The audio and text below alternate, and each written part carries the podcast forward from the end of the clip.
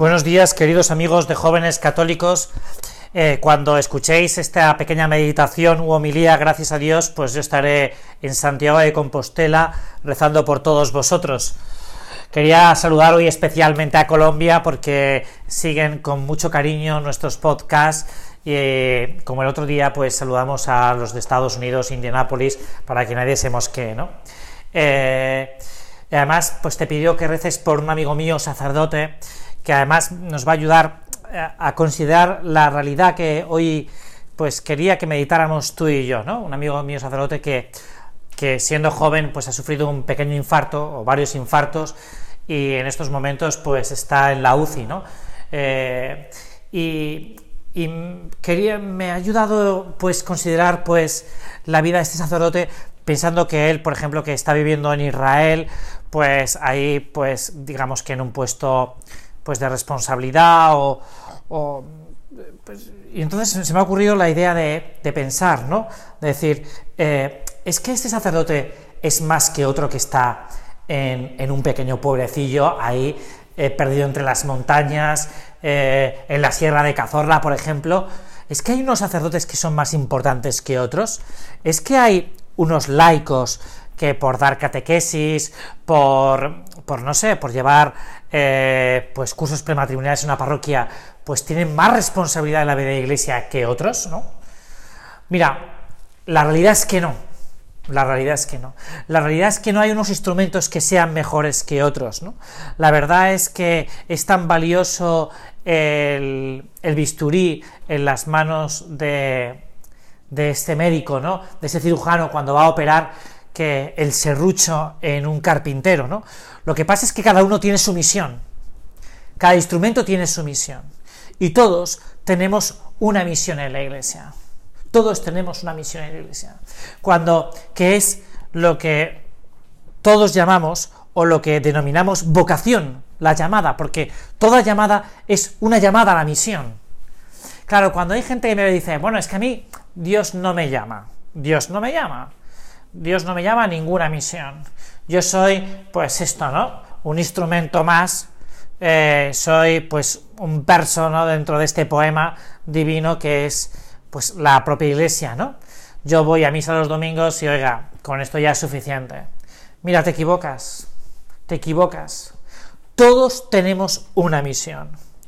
Unos, la misión que tenemos porque Dios lo ha querido, por ejemplo, es la, esa capacidad que Dios nos ha dado, ese regalo de Dios, ¿no? De poderle traerle, pues con nuestras manos y con nuestra voz, ¿no? En nuestro ministerio sacerdotal, ¿no? Que es una cosa muy grande, muy grande para todos los que somos sacerdotes, ¿no?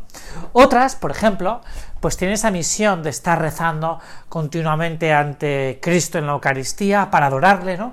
Y para mostrarnos al mundo que la importancia de la adoración, como son esas monjas de clausura que se pasan horas y horas pues rezando a Jesús sacramentado, ¿no? Y tú, a lo mejor, tienes esa misión de sacar esa familia adelante. Esa familia adelante. Ese compañero tuyo de la universidad. Esa amiga tuya de, de bachillerato y eso es una misión muy importante, ¿eh? porque Dios ha volcado todo su amor en cada una de las personas. Es decir, no hay tareas más o menos importantes. Lo importante es realizar la tarea.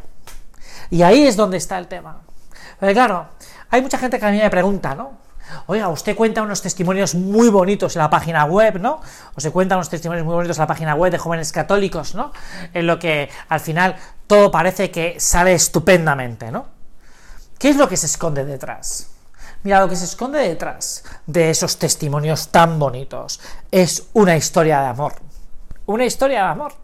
Y el amor nunca fracasa. Cuando nosotros vemos esas películas de Hollywood en las que eh, pues se enamoran a primera vista y, y tal, y al final todo sale bien, es que el amor nunca fracasa.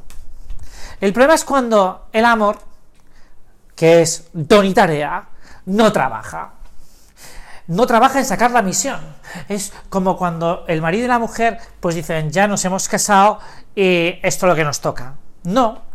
En estos momentos lo que se plantea al marido y a la mujer, al novio y a la novia, al amigo y la amiga, al compañero y a la compañera, es una tarea una tarea, que es esa otra persona que vive junto a nosotros. Es una tarea que tenemos que... Y esa es una misión, porque se ha convertido para nosotros en una, en una historia de amor. Lo que Dios nos plantea cuando nos pone una persona al lado, cuando nos pone una persona de frente, es una historia de amor. Hay una película que a mí mm, me encanta, que es de Paco Arango, que a lo mejor has visto, ¿no? Que es Maktub, que hay un momento que dice, hay que hacer actos espontáneos de amor, ¿no? Actos espontáneos de amor. Con el que tenemos al lado. Es decir, nosotros tenemos que procurar que este es el gran desafío que tenemos los cristianos, como veíamos el domingo pasado, eh, lunes pasado, perdón, cuando nos planteábamos esa pretemporada que espero que tú y yo hayamos empezado de eh, enseñar a los demás a amar, es que tenemos que amar al que tenemos al lado. Y eso supone servicio, generosidad, sacrificio, renuncia, abnegación, tiempo, valentía, sinceridad, confianza. Todas estas y muchas otras cosas que es las virtudes que acompañan el amor. Es decir, el reto no es pequeño, porque el reto es salir de nuestro individualismo, de nuestro egoísmo, de esa cultura posmoderna que lo que nos invita es a encerrarnos en nuestra torre de marfil y salir a la calle, como nos invita el Papa en la exhortación Evangelii Gaudium, y salir a la calle a manifestar esas historias de amor, que es entre nosotros y Jesucristo, a los demás. Yo me he enamorado y te vengo a transmitir el amor que es el mismo Cristo.